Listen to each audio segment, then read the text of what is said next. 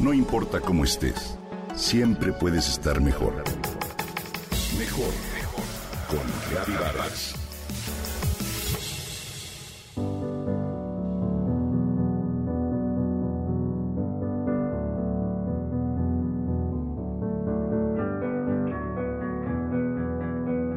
En un zoológico del estado de Washington, a un cuidador le tocó presenciar que un pajarito recién nacido se estrellaba en la jaula de los chimpancés.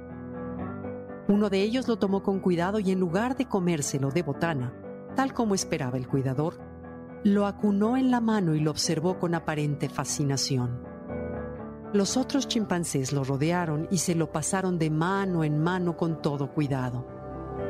El último de ellos volteó hacia el sorprendido cuidador para entregárselo. Como a los chimpancés, nada nos toca más las fibras del corazón que presenciar la pena que otros experimentan.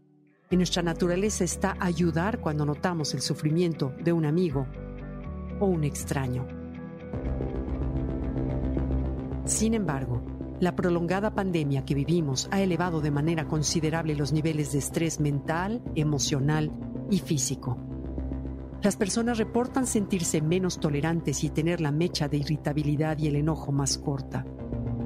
Tristemente podemos ver las noticias que antes encogían el alma con el síndrome de la sopa de rana, el cual consiste en no notar que la temperatura se ha elevado paulatinamente hasta ser mortal.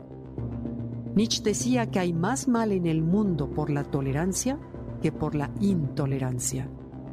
Por si fuera poco, a la insensibilidad pandémica se agrega el temor o podríamos decir pavor y la incertidumbre que el conflicto entre Rusia y Ucrania provoca en todos los habitantes del planeta. ¿Otra vez? Nos cuestionamos incrédulos ante las noticias como si las terribles guerras mundiales no hubieran sido suficientes para aprender la lección. Me pregunto, a nivel mundial, ¿podrán la incertidumbre, el estrés y la ansiedad crear a la larga un daño mayor que el mismo virus o la guerra? ¿Podemos elegir no ser parte de esa erosión social que drena nuestra energía y afecta nuestro ánimo, mente, trabajo y relaciones? ¿Podrá la indiferencia poseernos? Es un hecho que frente a la adversidad o el caos en lo macro somos impotentes. Sin embargo, sí podemos hacer algo en lo individual. Cultivar la resiliencia, trabajar en centrarnos y permanecer serenos. Todos hemos comprobado alguna vez que cuando ubicamos la atención en las periferias, reaccionamos, lo que empeora cualquier situación, pues respondemos desde la agresión, la angustia o la ausencia, cualidades que también forman parte de nuestra naturaleza. La resiliencia ante la adversidad no llega sola, menos en los momentos en que el corazón se agita es algo que se tiene que trabajar de manera constante, forjarla con conciencia, a diario crear rutas neuronales para que el cerebro sepa distinguir el camino de la salvación cuando el incendio se presenta. Piensa, querido Radio Escucha, en lo que a ti te centra.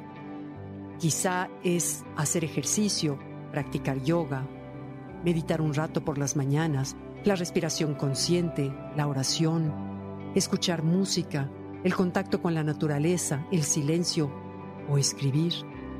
Todo esto está bien y requerimos más que nunca ponerlo en práctica, no solo por nuestro bien, sino por el bien colectivo.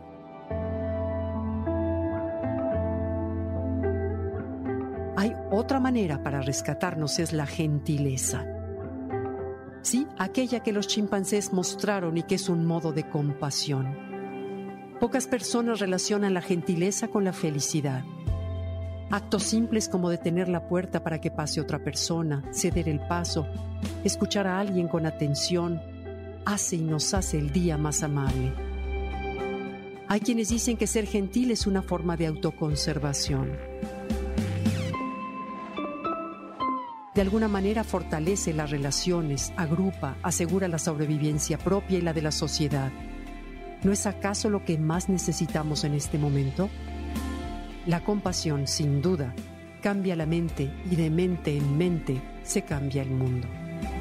¿Tú qué opinas?